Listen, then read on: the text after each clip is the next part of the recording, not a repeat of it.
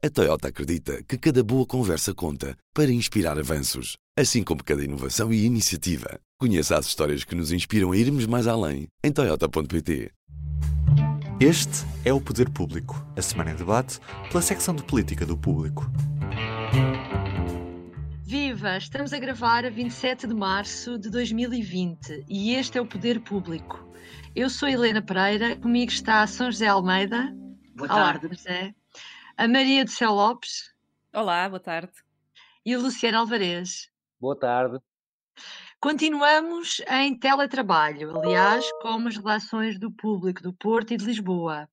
E à hora que estamos a gravar, há em Portugal 4.268 casos confirmados de Covid-19 e 76 mortes.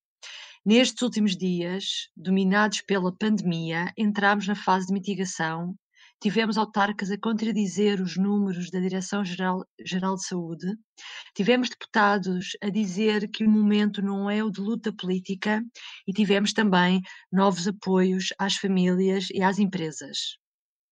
A semana ficou marcada pela garantia de António Costa na TVI, que até agora não faltou nada e não é previsível que venha a faltar, referindo-se a material do Serviço Nacional de Saúde para combater o coronavírus.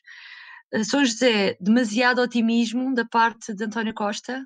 Eh, sim, essa declaração foi ligeiramente uh, infeliz, se não bastante infeliz, porque, quer dizer, o material tem mais ou menos, e eu acho que o Serviço Nacional de Saúde tem funcionado para dar resposta, mas com falhas, um, e, e, portanto, essa, essa declaração é infeliz. Agora, eu penso que o governo e o primeiro-ministro uh, têm uh, estado uh, relativamente bem e têm tranquilizado e conseguido passar uma imagem de controle da situação para a população. é evidente que numa situação destas a ansiedade da população é grande, eh, mas, e o medo das pessoas, não é? De todos nós, eh, mas penso que tem havido alguma segurança e tranquilidade na gestão pública desta crise. E, e, e, penso. Deixa-me só interromper. Isso nota-se também pelas sondagens, não é, Sr. José? Era isso, eu ia dizer que a prova disso são as sondagens, não é? Em que, pelo menos, uma delas, já não sei qual, dá o governo com uma margem de 60% de pessoas a considerarem que têm atuado bem, não é? Contra um apagamento, ou, ou contrabalançado com o apagamento um, de, de Marcelo Rebelo de Sousa, não é? E de uma menor popularidade do presidente. Um, mas eu, eu, eu, o que mais me tem feito esta semana genuinamente é que o contraste entre a imagem de serenidade e de segurança e de controle que o governo e o primeiro-ministro em particular procuram transmitir. O quase desvario que se apoderou de alguns autarcas. Hum, pronto, eu percebo que um presidente da Câmara é responsável direto e é o órgão de poder que mais próximo está das suas populações, conhecem muitos deles pelo nome e, e portanto, percebo que a situação que vivem alguns presidentes da Câmara, onde a situação está mais agravada, nomeadamente em Ovar, não é? Que, que, tem, que tem, já um, uma, uma, cerca sanitária estabelecida e, e, e, está em estado de calamidade, uh, mas de qualquer forma não vejo nenhum interesse e penso que, que, que é, é, é, é, um fator de, de causa, é um fator, um fator que causa pânico nas populações dos seus próprios conselhos, desatarem a disparar nomes e, e números e, e, de infectados e de mortos fora do que são os padrões e as regras que a Direção-Geral Saúde estabeleceu. É tu escrevias sobre isso esta semana. Eles têm todo o poder e toda a legitimidade democrática para, para, para o fazerem, mas o bom senso uh, obrigava a que fossem mais comedidos. Uh, Parece-me isso, não é? Tu escrevias sobre isso esta semana. Não há, não há como, uh, não há como uh, controlar esses ímpetos não, Claro que não há, é? porque é, é, eles são eleitos diretamente, eles têm autonomia política e eles são mesmo autoridade em matéria de proteção civil, nos seus conselhos. E, portanto, não há nenhuma forma, Portugal estamos em estado de emergência, mas Portugal é uma democracia e os órgãos democraticamente eleitos têm constitucionalmente respaldo eh, que lhes dá, além da legitimidade do voto, têm respaldo de autonomia dado, de, de, com respaldo constitucional da autonomia. Agora, há sempre bom senso, parece que eles nos últimos dias estão um pouco mais uh, sensatos, isso é bom, isso parece-me bem. E há, e, há, e há um dever, nestes momentos difíceis, nestes momentos que, todo, que todos nós estamos a viver, autarcas, responsáveis políticos, temos que agir em comum, não pode haver medidas avulsas. Uh, as pessoas têm que conversar entre elas. E o que me parece é que muitas vezes os autarcas querem tomar medidas avulsas, quando não, é, este não é o momento para tomar medidas avulsas, é o momento para todos agirmos em comum. Uhum. Uh, o Presidente da República recebeu uh, também esta semana o bastonário da Ordem dos Médicos e que tem feito várias críticas ao Governo e Marcelo elogiou os alertas que, que o bastonário tem feito, garantindo que não, é, que não se trata de alarmismo. Uh, como é que viste esta posição do Presidente da República, Luciano, e até as suas últimas intervenções? Bem, o, o, Presidente da República tem-se dividido entre mensagens de alerta, que tem feito, desde que deixou a sua quarentena autoquarentena e mensagens de alerta que mistura com mensagens de otimismo. Tudo bem, o otimismo é bem-vindo nesta altura, só que eu acho que é preciso ter cuidado com demasiado otimismo, porque isso pode levar as pessoas a desleixarem-se, olha, já está tudo a correr bem, vou voltar para a rua e para o jardim e no fim de semana vou à praia. É bom que se transmita a verdade às pessoas e eu acho que isso está a ser feito por todos.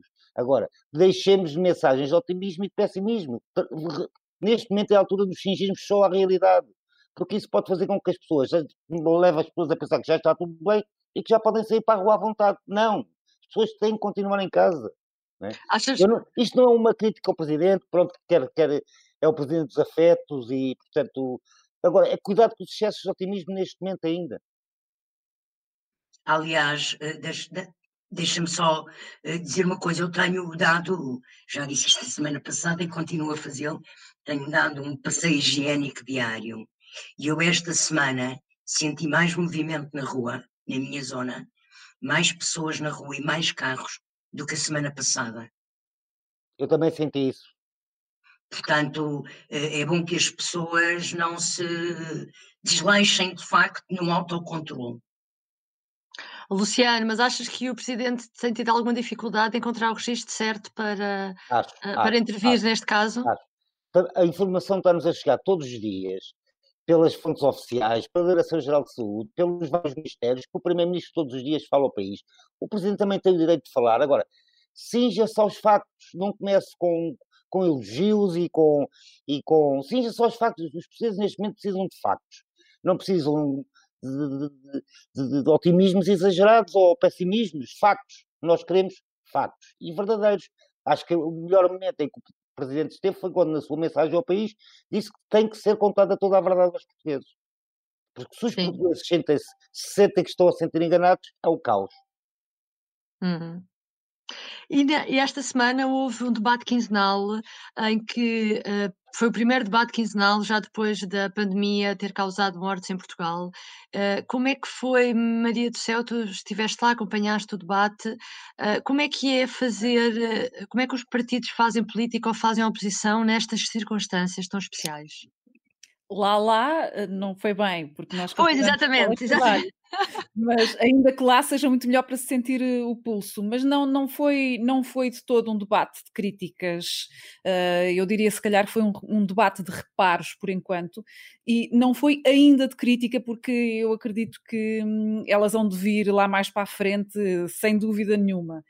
Um, aliás, o, o, o primeiro-ministro até elogiou, e, e, depois a expressão é dele, elogiou o tom de unidade nacional que os outros partidos têm tido sobre, sobre o assunto, e realmente todos disseram: atenção, isto é, é, é, o, é o tempo de, do combate, e não do combate político, mas, mas do combate pela saúde pública. Mas os que conseguiram ali mais uma crítica mais uh, mordaz. Foi, por exemplo, o CDS, que disse que o estado de emergência já devia ter sido declarado há mais tempo, uh, e tal como o PSD apontou a questão da falta de equipamento do pessoal de saúde, das forças de segurança, Uh, o PSD, hum, enfim, não foi de todo uh, crítico para além disso. O, o Deixa-me só dizer uma coisa: o Rui Rio nem sequer interveio, não foi?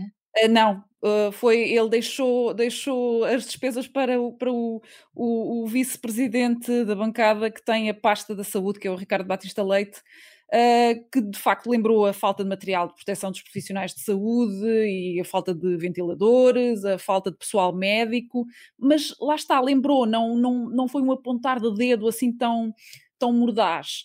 Há uma espécie de tréguas, pode-se dizer que há uma espécie de tréguas? Por enquanto, eu acho que por enquanto sim, há tréguas. Foi, aliás, o, o deputado Telmo Correia que, que atirou ao Primeiro-Ministro com aquela, com aquela questão que, que tu falavas há pouco sobre a, a, falta de material que ele tinha, que ele tinha uh, falado na TVI. E, e o Telmo Correia dizia: Bom, não falta, mas aquilo que nós temos ouvido de muitos profissionais de saúde é que de facto falta equipamento de proteção. À esquerda também não houve críticas a, a coordenadora do Bloco e o secretário-geral do, do, do, PCP uh, falaram na questão do, da falta de apoio para, para os, os pais com crianças menores de 12 anos, agora para as férias, que continua sem se, sem se resolver, enfim, tem a falta justificada, mas não há, não há qualquer uh, acesso ao salário.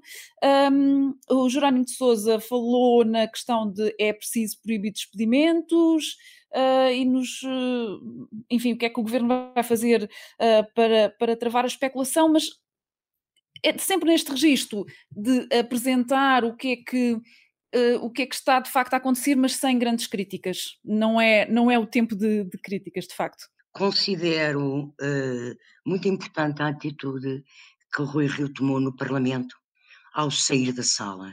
O uhum. PSD achava que o Parlamento devia ter fechado, e ficar com a comissão permanente, o que até é uma impossibilidade eh, constitucional e legal e regimental, porque o estado de emergência tem que ser de 15 em 15 dias reaprovado pelo Parlamento e a Comissão Permanente não tem esses poderes. Tem que ser pelo plenário. Mas, além disso, além disso, há portugueses a trabalhar, o país não fechou para férias, a democracia não acabou, o Parlamento é o centro da democracia.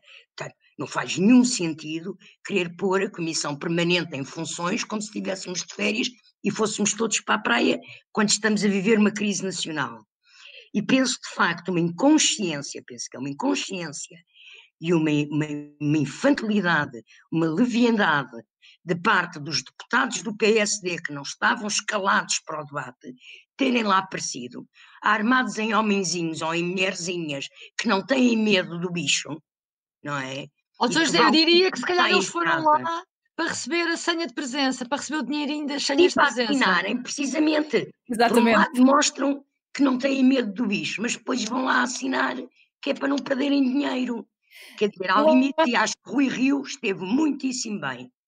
Eu acho que haverá ali casos em que têm também, se calhar, um pouco de receio de, das, das críticas que lhes podem fazer nos seus distritos. Uh, uh, admito, admito que seja isso, mas é uma irresponsabilidade, de facto, e aí eu acho que Ferro Rodrigues fez muito bem um, em usar a expressão nós devemos dar o exemplo, porque devem mesmo dar o claro. exemplo.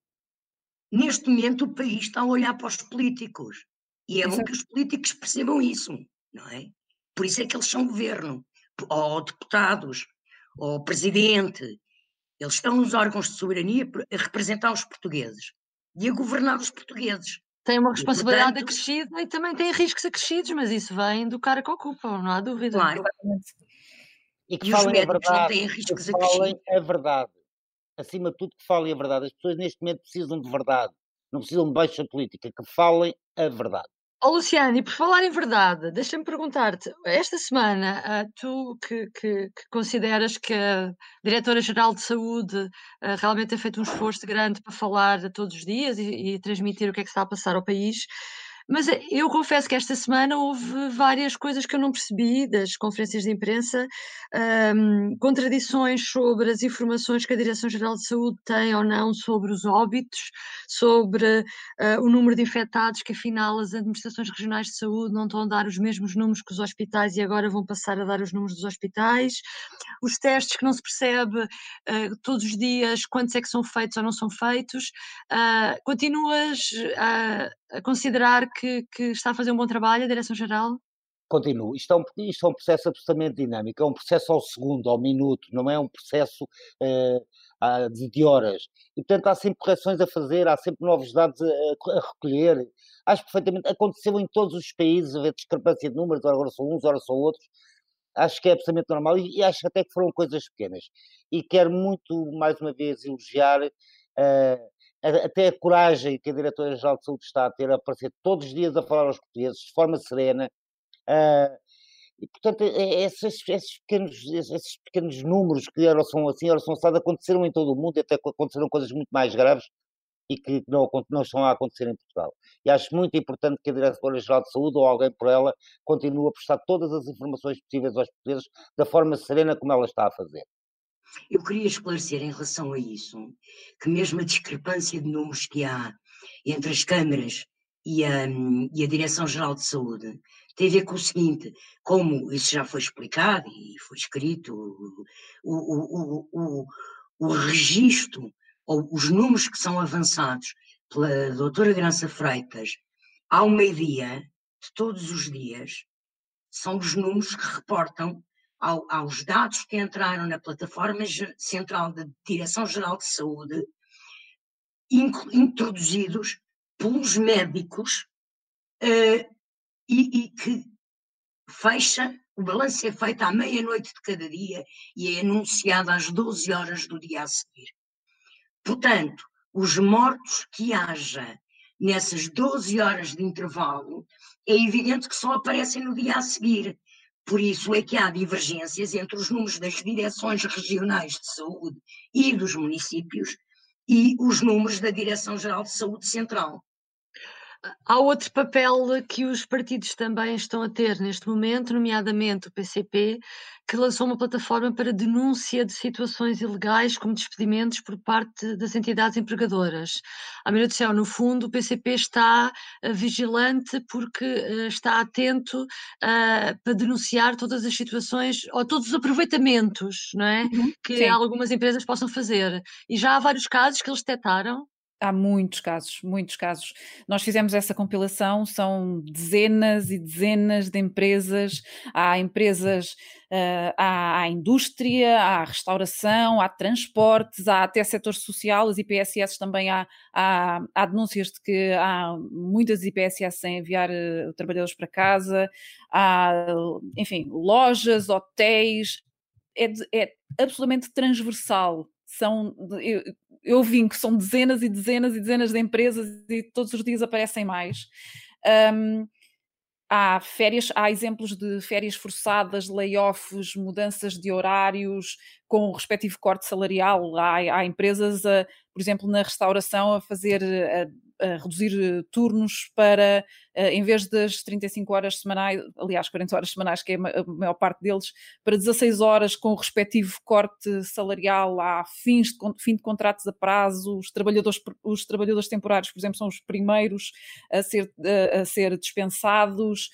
Eh, enfim, são, são muitas situações em que isto de facto demonstra que um, vai ser muito complicado para muita gente, para muitas famílias, para muitos trabalhadores, para muitos deles é precariedade em cima de precariedade, uh, porque não sabemos quando é que isto poderá terminar. E, e eu só queria dizer uma coisa: este, esta é de facto a forma de funcionar e onde melhor se, onde melhor se mexe o, o PCP. E o PCP, que até era o partido que. Uh, também com os verdes, com quem, aliás, fazem coligação na CDU, não é? Mas o, o PCP foi precisamente o, o único partido uh, ou com, com, o PEV, que não achava necessário o, o estado, a declaração de estado de emergência, porque dizia que o governo e, enfim, o Estado dispunham de, de, outras ferramentas legais para conter as pessoas em casa, para restringir a circulação, para encerrar os estabelecimentos, e sempre avisou, desde logo, que a crise ia ser aproveitada pelos, pelos patrões para alguns ataques à lei laboral, para contornar a lei laboral durante algum tempo e etc. E é de facto, em muitos casos, aquilo que está a acontecer. Sim, e demonstra de facto que o mercado de trabalho este ano vai ficar absolutamente debilitado. E além disso, tudo o que disseste, há outra coisa que hoje já me contaram também, que é desrespeito pelas, pelas leis da, da higiene que são necessárias neste, neste momento. Os trabalhadores começam hoje, uh, continuam a trabalhar em cima uns dos outros, sem qualquer tipo de proteção. Há Sim. empresas onde é gel lá para limparem as mãos. Os Sim. refeitórios são os mesmos. As carrinhas de transportes continuam a vir superlotadas. Portanto, há uma série de coisas também ali ah. da higiene que não está a ser feita. Alguns desses casos também eram apontados. Os, uh, tivemos na televisão, os, os uh, por exemplo, e está, estão lá também na lista de denúncias dos motoristas uh, de, de, longo curso que por toda a Europa não é, está tudo fechado e, portanto, também não têm condições, mas também os patrões não distribuem kits de proteção. Uh, nos call centers, por exemplo, que muitos deles continuam a ter que existir, não é? Uh, nos call centers não há higienização de, do posto de trabalho na mudança de turno, uh, nos hipermercados há muitos trabalhadores que não têm acesso a luvas e máscaras ou não podem de facto usar porque haverá, uh, um, haverá chefes e gerentes de loja que não deixam usar. Enfim, é uma miríade de situações que um, são muito complicadas, de facto. Eu queria só voltar atrás para esclarecer uma coisa que pode ter ficado confuso, desculpa lá, Maria do Céu, o PCP absteve-se e, portanto, formalmente Sim. no voto não votou a favor, mas Sim. o BE e o próprio PS e o próprio Primeiro-Ministro consideravam que o estado de emergência não deveria ter sido declarado logo na semana passada. Eh, depois, Sim, evidente, não quiseram criar um conflito institucional, o PC é o único que formalmente Sim, manteve o, o não não, não, mas pronto. O não, mas... Sim, seria, também seria muito estranho, não é? Votar contra, não é? Apontar a dedo, uh, votar contra, claro, portanto, claro. não se abstiveram. Mas sim, o Primeiro-Ministro uh, sempre deixou muitas relutâncias uh, naquele, nas intervenções que fez. Uhum.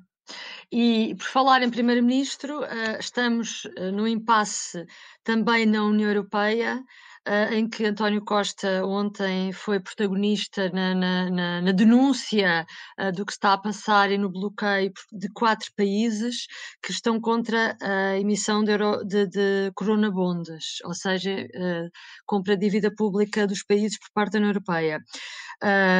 Costa desabafou ontem que a posição do Ministro das Finanças da Holanda tinha sido mesmo repugnante. São José, nunca tivemos tão perto de ter eurobonds, mas também vivemos tempos de extrema intransigência uh, por parte da Holanda, da Finlândia, da Áustria e talvez da Alemanha. Segundo António Costa, é o único país que estará mais uh, disponível a conversar sobre o tema. Uh, como é que achas? Estás confiante que isto se vai resolver? Primeiro, vai ser... só precisar que os eurobonds não é compra de dívida pública. Isso o BCE já acionou, já libertou e já disse que ia comprar mais, mais dívida pública aos países, aos Estados-membros. Pois, o, o, ministro holandês, eu acho que deve ser um problema qualquer do clima da Holanda. Eu não sei se é um problema do clima da Holanda, se é, não sei, nem quero fazer considerações sobre isso. Mas, de facto, parece que é um karma que os países do Sul têm que capturar as brutalidades dos ministros da Holanda. Eu lembro que se passou em 2008, 2009, 2010, como aliás o primeiro-ministro também recordou ontem à noite. Quanto ao primeiro-ministro ter dito que era repugnante, eu acho que é pouco. Porque o que, o, o que este senhor fez ao dizer que queria que fossem investigadas as execuções orçamentais da Espanha e da Itália para perceber como é que eles não têm margem orçamental para combater a situação de caos que se vive nestes dois países, porque o que se vive em Itália e em Espanha é o caos, é, sobretudo, imoral. é imoral um, um, responsável político numa democracia fazer a afirmação que aquele senhor fez. Quanto à questão da solução dos eurobonds, eu não sei se a solução vai ser eurobonds, se, qual é que vai ser, mas para mim é evidente que a União Europeia tem que libertar dentro das suas margens orçamentais próprias dinheiro para isto. Porque os países vão ter que reconstruir as suas economias uns mais, outros menos. Mas a própria Alemanha, a própria Holanda, a própria Áustria e a própria Finlândia também vão ter que reconstruir. Porque também eh, o, o, esta pandemia não é uma coisa de povos bárbaros do Sul. Mas parece, parece que eles acham que não lhes toca, não é? Que vão estar imunes. Eles têm mortos. Olha a Holanda.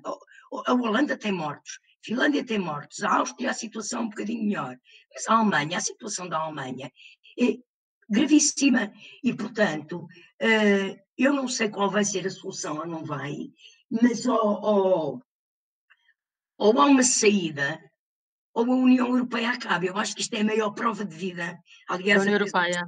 hoje no público escrevia isto. E é de facto a maior prova de vida. Eu quero, quero, quero lembrar uma coisa que eu acho que é, que é demonstrativa da gravidade do tempo que vivemos. Um, esta semana, ao contrário do que estava previsto, o Ministro de Estado das Finanças, Mário Centeno, anunciou oficialmente que as contas de 2019 fechavam com um superávit de 0,2%. Desde 1973 que Portugal não tinha superávit, ou seja, não fechava o ano com dívidas. Portanto, além de ter dívidas, teve 404 milhões de euros de lucro, que estão em caixa e que nem falta fazem agora. É evidente que são uma percentagem, uma quantidade ridícula, tendo em conta o dinheiro que vai ter que ser investido na reconstrução da Europa, porque isto vai ser uma reconstrução da Europa. E, portanto, ou a Europa se reconstrói, ou então acaba. É isto que eu acho em relação. Eu diria, diria que está na mão da Alemanha, não é? A, a, eu, eu creio que a Alemanha, que a Alemanha, o Eurogrupo ficou de fazer uma nova proposta, porque a proposta que estava naquele documento que os italianos e os espanhóis se recusaram a assinar era de que eh, os países podiam, através de mecanismos próprios da União Europeia, orçamentais, não vale a pena agora estar aqui a pormenorizar, poderiam eh, contrair empréstimos eh, europeus até eh, 2% do seu PIB. Agora, quer dizer, eu penso que alguns dos países mais, mais um, assolados por esta crise, mais, mais, que estão numa situação mais dramática, Uh, nem com 2%, se calhar nem com 10% do próprio PIB conseguem refazer a situação, não é? Uhum. E, portanto, vai ter que ser encontrado, o Eurogrupo tem 10 dias uh, para, para uh, propor ao Conselho Europeu uma nova solução. vamos ver o que é que Mário Centeno e os outros ministros das Finanças do Eurogrupo apresentam como proposta. Sim. Uh, para terminar, Luciano, julgo que gostarias de, de dar alguns fazer, conselhos. Quero fazer um pedido, não, não quero, quero fazer um pedido aos nossos leitores e aos nossos ouvintes, que são os melhores leitores e os melhores ouvintes do mundo, que não desistam de existir com os seus familiares, com os seus amigos, fiquem em casa. Mudem os móveis de sítio, inventam coisas, aprendam a fazer renda de bilros, mas fiquem em casa pela saúde de todos. Temos que continuar a passar esta mensagem deixem de ir passar o, passear o cão à rua cinco e seis vezes por dia só para apanhar ar, não assambarquem as, as despesas, fiquem em casa. E quero pedir aos nossos leitores que se juntem a nós e que façam este apelo todos os dias àqueles que não estão a cumprir isto. Fiquem em casa! Bom, e cuidem-se. nós, estamos, nós estamos a ficar em casa e a conseguir fazer o jornal todos os dias. E leia-nos. Extraordinário. Bom, mas olha, deixa-me só dizer uma coisa: um passeio higiênico por dia faz bem à cabeça. O Luciano diz 6 ou 7. Não, mas é um passeio, um passeio, não é ir para as lojas, ver se há mais alguma coisa de comida para comprar. Porque a comida depois apodrece. Não, mas não há falta de nada, não é preciso ter pressa para comprar nada, porque continua a haver tudo no supermercado e nas mercearias, está tudo calmo. Bom, hoje vamos ficar por aqui. Obrigada por nos ter acompanhado. Até para a semana. Obrigada e cuidem-se mesmo. O público fica no ouvido. A Toyota acredita que cada boa conversa conta para inspirar avanços, assim como cada inovação e iniciativa. Conheça as histórias que nos inspiram a irmos mais além em Toyota.pt.